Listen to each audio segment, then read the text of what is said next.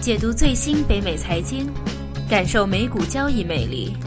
金钱永不眠，台长 Herman。好，欢迎收听七月十八号《金钱永不眠》节目，我是台长。我是 Herman，那还是为大家继续讲解一下过去一周在美股方面的一些信息。啊，我们这个资讯平台是由浩林资本资讯哈来提供的。那我们这个呃平台的话，其实就是一个资讯性的平台。那《金钱永不眠》节目是当中我们的主打的声音播放录音节目。那每周都会跟大家来分享一下。那有我跟赫本在这里。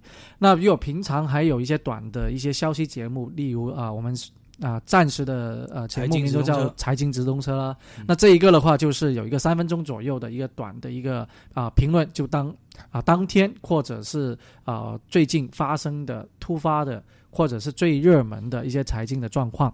那也欢迎大家来收听我们的公众号。会除了公众号以外，当然还有一些媒媒体、网络媒体啊，像多听啊、荔枝啊、啊微信啊，都同时的在发布啊。问我们的微信的公众号是。浩林资本资讯啊，那可以到关注一下。那除了声音以外，当然我们也有其他的图文的分析。好，那我们的策略都是比较啊跟帖这个市场的。嗯，好啊，我们啊不会有太多大理论性的，都是以比较实际的啊，从技术分析或者是从啊基基本面分析来跟大家来提供。那我们很快将会有第一个投资组合出来给大家参考的。那这个投资组合的话，是一个完全按照。啊，图表技术性来分析说啊，到底有几十个股票左右啊，应该是啊可以作为参考。那为什么我们会选它？那当然都是看图表啊，成交量啊，还有过往的一些走势啊，还有最近的一些啊动量来因素来关注的。那如果有兴趣的朋友，也可以到我们的微信的公众号来查阅一下啊。对我们这个目的，这个投资组合的目的不是说教。教人教大家去买这个投资组合，我们目的是要教大家怎样在你做投资组合的时候，怎样去思考，怎样去分析，然后每一天、每个礼拜的变化对你的有什么影响，然后你怎样去调整你的策略。我们主要是教人家怎么去钓鱼，而不是说给你一条鱼，然后你来买这个样子。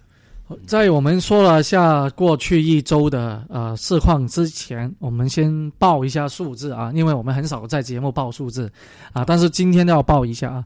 首先第一个是 S M P 五百，其实从今年以来涨了百分之七耶，哦啊，已经很厉害啊，不惊不觉。虽然它有几次比去年厉害一点，那当然是去年，但今年我们。本来就预计应该是一千九百五十左右，就差不多的了啊。那当然现在已经超过了一点点了啊。昨天收市是一千九百七十八，那道琼斯指数的话就相对差一点，就百分之三啊。到目前为止啊，因为它是大公司，大公司在去年的时候估计已经涨了很多了，所以它今年相对上调空间就有个有限。但是大公司不要忘了啊，道琼斯指数的公司分红比较多。对，所以的话，到年底的话，大公司如果你买一个指数基金是道琼斯工业指数的话，年底分红会相对的可观一点。那还有一个啊，我们今年在成熟市场啊，啊，再不要说是新兴市场，成熟市场里面的冠军是加拿大。对，没错，百分之十二，七大工业国到今年到今天为止啊，所以说就啊，没有大家是没有预测到的，因为去年其实加股表现的一般。啊，只有百分之五左右的一个。但是我当时今年年初的时候，我就买了加拿大的指数基金，因为我看好加拿大。为什么？第一个，加加币在今年大跌了，跌了很多。去年加币跟美金有可能还有段时间还高于美金，但今年跌下去，跌了将近百分之十。这样的话，我因为加拿大公司很多都在美国同时上市，如果加币贬值的话，等于加拿大的股票在美国就变成了优惠了，那肯定是会赶上来，两边的股市都会赶上来。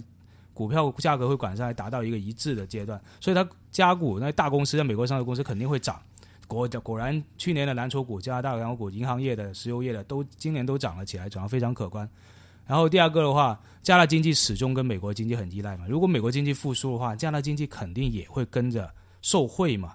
那所以这样的话，那肯定你看好美国经济去年涨了百分之三十，S M P 百分之三十的话，那加拿大经今年肯定也会跟上来嘛。所以，我们根据根据这两个原则，我也觉得现在这个这个加拿大股市会有前景。而且加拿大的股市都是以资源类别嘛，哈，能源啊，资源方面，我们嗯做到今年就是看好能源跟资源这方面的，确实也表现不错对啊，所以说它的那个增长的话，就随着这个我们叫 sector rotation 啊，嗯这个行业之间的那个转换，资金流的那个转换来变。那当然还有一些朋友会问，为什么加呃一个货币的贬值会造成了股股票的市场的增值？因为你的在资金流方面来分析的话啊、你的钱贬值就变少了嘛，所以说你一定要去找一些相对回报多一点点的投资方方法。来嗯作为进行投资，不然你未来还放在债券啊，还有其他的一些定存啊，等于就贬值了，等于是贬值了，嗯，对吧？？所以说资从资金流的角度也是有转向所以。就流向了股票里面去了。OK，那当然我们呃今天我们也要说一下这个地缘政治啊。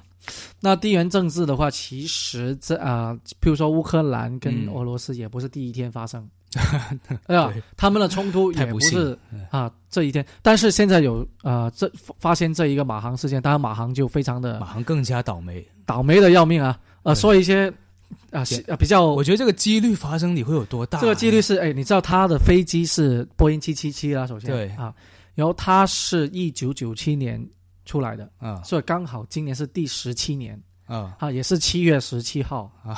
他当时候的第一次的试飞就是一九九七年的时候试飞，也是七月十七号、哇！啊，所以说非常多的巧合啊。那当然的话，这个呃，一旦这种事件出来，它 MH 三七零当时候飞北京那个还没有，现在还没有一个结还没论，找到，还没找到没有结论的同时，又出来了一个，那我们就从经济的角度分析吧，嗯来说一下这阴谋论啊啊，阴谋论阴谋论太多啊。我们是从经济为什么会有这种阴谋论？经济方面呢？因为首先第一个不是我们一直在说，啊、能源的一个革命性啊，像啊页岩气啊，还有一些天然气之类的。那我们在呃，应该说俄罗斯在啊、呃整个欧洲方面，它是提供了很多资源过去。对，好，石油啊、天然气啊这方面，面，我们前几个月的节目也说过啊、那个石油管是通过乌克兰乌克兰去然后就到去到去到德国，嗯。啊，去到那一方面的。那现在因为俄罗斯的话被啊、北欧洲或者是美国在制裁，嗯，那制裁的话，如果万一以后像美国的那些能源、页岩气大量的开采，那肯定是拖累了整个石油嗯。方面的一个呃生产的啊，特别是啊在啊俄罗斯方面的一个销售情况。对，那所以现在俄罗斯的话就要把这个阴谋论，就说哎不行，我要搞一下这种小动作，那把那个油价啊不要抬上去，抬上去，或者先不要把它跌下来。啊好像有点太这个这步棋下的太大了吧？这个阴谋论其实打个飞啊机跟 跟石油有什么关系因为？他要石油关系的话，因为他们的理论就是说，我可以搞这种不这种很多的动作出来，嗯对吧？所以说你现在不要得罪我，哦，不要得罪我，你不要做太多的这一种限制我的一些销售，嗯特别是在能源方面、资源方面的一些东西。但问题是，现在道德上实在是太站不住脚，你等于给反抗军一种高科技武器，然后去打，然后就把整个这么高空的一个飞机能打下来哦。因为俄罗斯的话，它现在一万一亿多的一个人口，嗯。那 GDP 平均的话就啊、大概一万多嗯。多一点点的美金，嗯，平均的那个 GDP，那它是一个中等发发发达中达发达，中等发达的一个嗯，就还没到完全发达，但但是其实它国家的比较单一的，它都是以资源、资源为主。资源为主，嗯。所以像这种全球的啊、现在啊、如果以后都说页页燃气的发展之类的啊，把它的本钱，它要可以他自己最赚钱的那个部分来限制的话，所以说他有可能就发生这一种所谓的阴谋论。但是当然这个就不知道啊，我们也拭目以待啊。目前也不知道有什么东西啊。地缘政治的话，为什么一直在说啊？对这个油价，就特别是像油价这方面呢、嗯，啊，它局势紧张，除了乌克兰以外，当然还有中东了。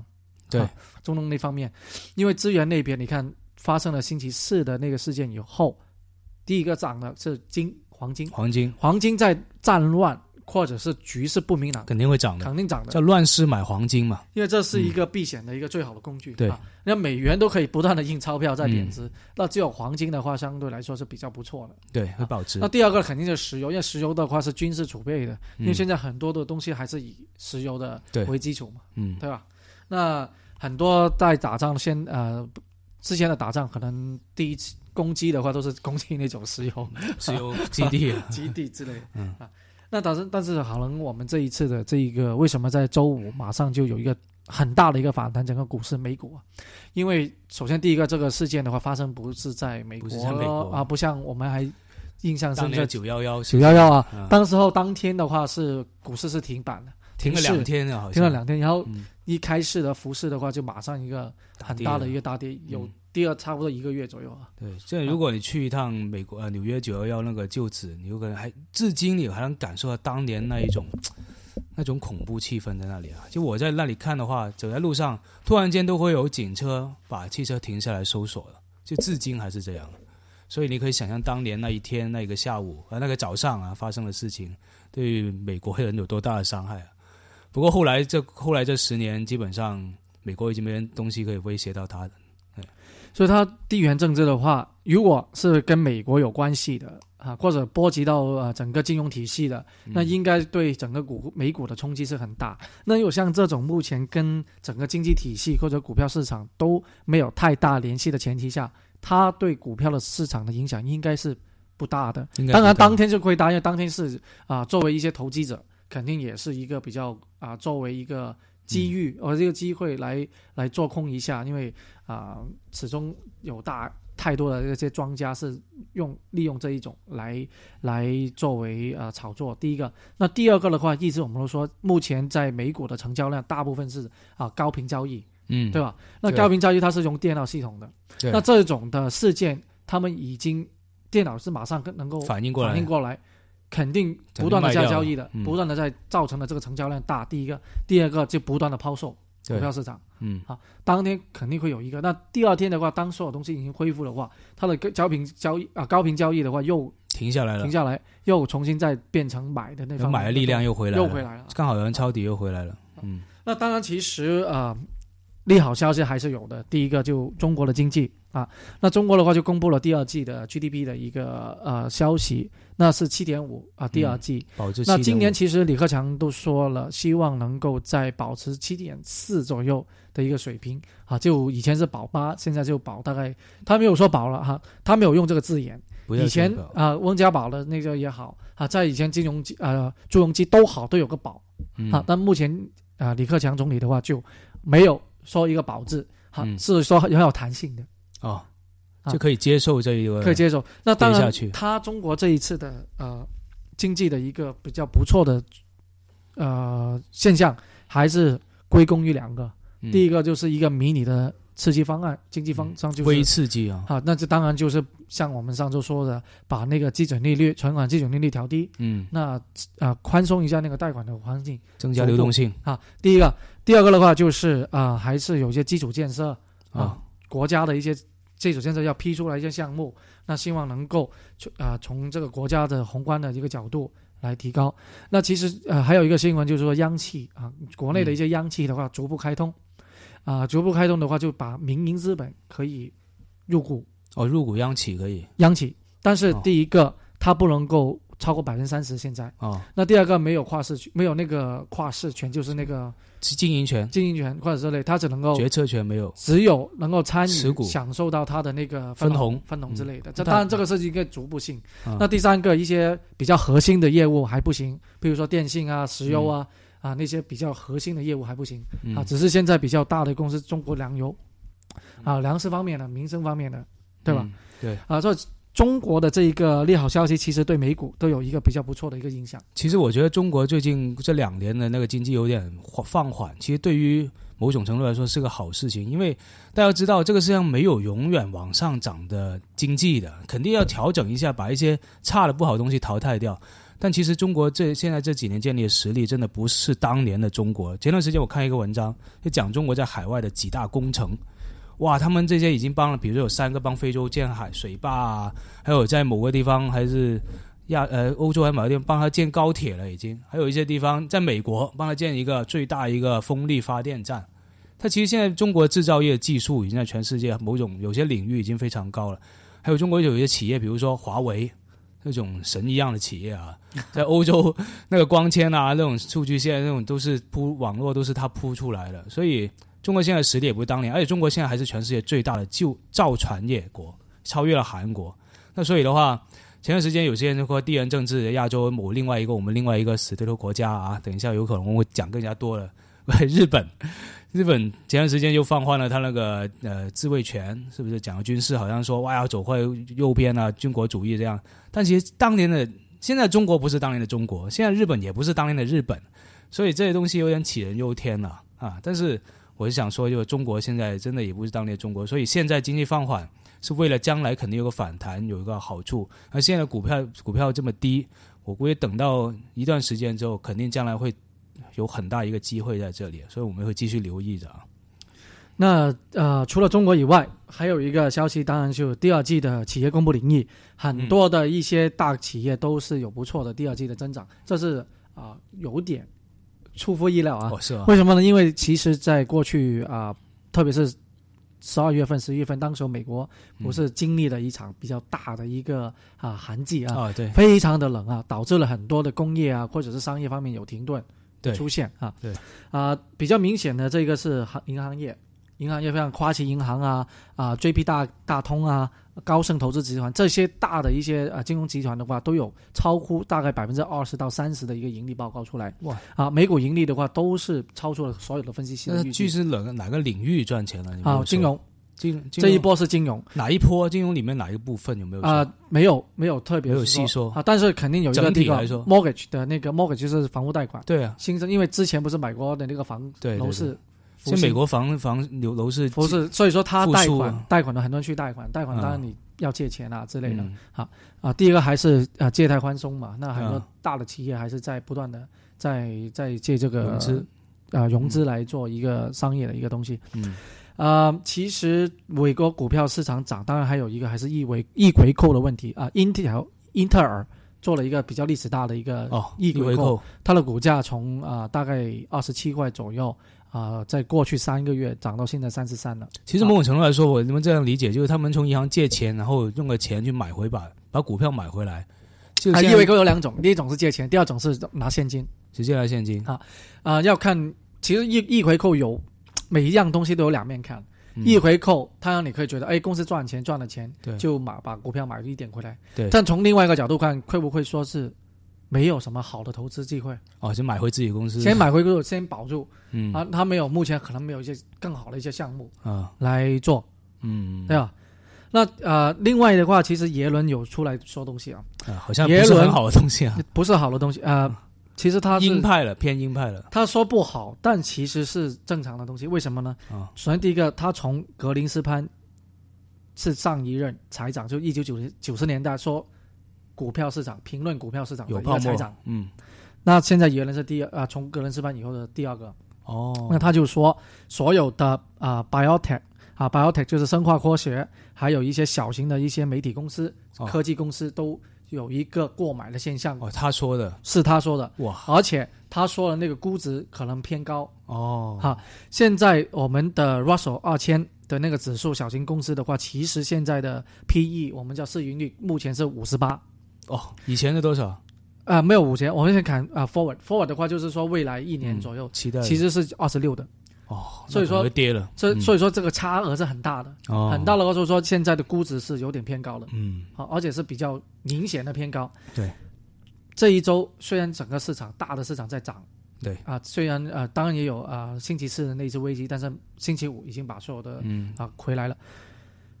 Biotech 生物化学跌得非常厉害，譬如说我们熟悉一直在说的如新公司 New Skin，还有 Herbalife 是康宝莱，嗯，这两只公司。啊，我们都有做它的期权，我们是做它的，譬如说康宝莱是做很低，是四十块，那当然现在六十块，还有个二十块，没有没有什么问题。对，那我们也有做 New Skin 如新的，但这一个我们是做六十的，啊，昨天收市是六十二点多，嗯，这个就我们做期权是十一月份到期就有点，啊，目前还可以，因为还有几个月的时间，但只是说啊，比我们预测的想象中要快一点。对，因为就是耶伦出来说的这个东西。对，因为当年的格林斯潘说的最经典的就是说。呃，美国的经济股市有一个叫非理性繁荣，他说的就是当年的网络股泡沫时代啊，这个叫非理性繁荣。那当然，后来大家看到网络股的泡的泡沫的爆破了。那现在耶伦是以前的 Bernanke 好像从来没有讲过股票啊，那现在耶伦开始又讲回股票，那说明是真的是有这个问题发生，他们不得不说了。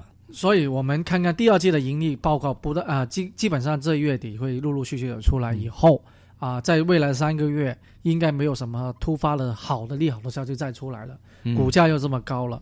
S M P 有可能就去到二千左右嗯啊，那刀冲刀虫的指数又创新高，可能七嗯一万七千五左右。那这样子是不是是要加息啊，啊？不是加息了，要有个比较合理的调整，调整了，嗯，应该要出来了。对，不知道时调整肯定会有时间的问题。而且连加拿大加拿大今年那个这个上个月那个 G 呃 CPI 都涨了，都特别高，嗯两点五了。所以所有东西都比较啊、慢慢的啊、已经到一个真的不太理性的一个角度了。对，好，嗯但目前还是需要某一些事件来触发它整个调整的出发生啊。好我们还要拭目以待一下这个股票市场，好吧？好那第二节继续。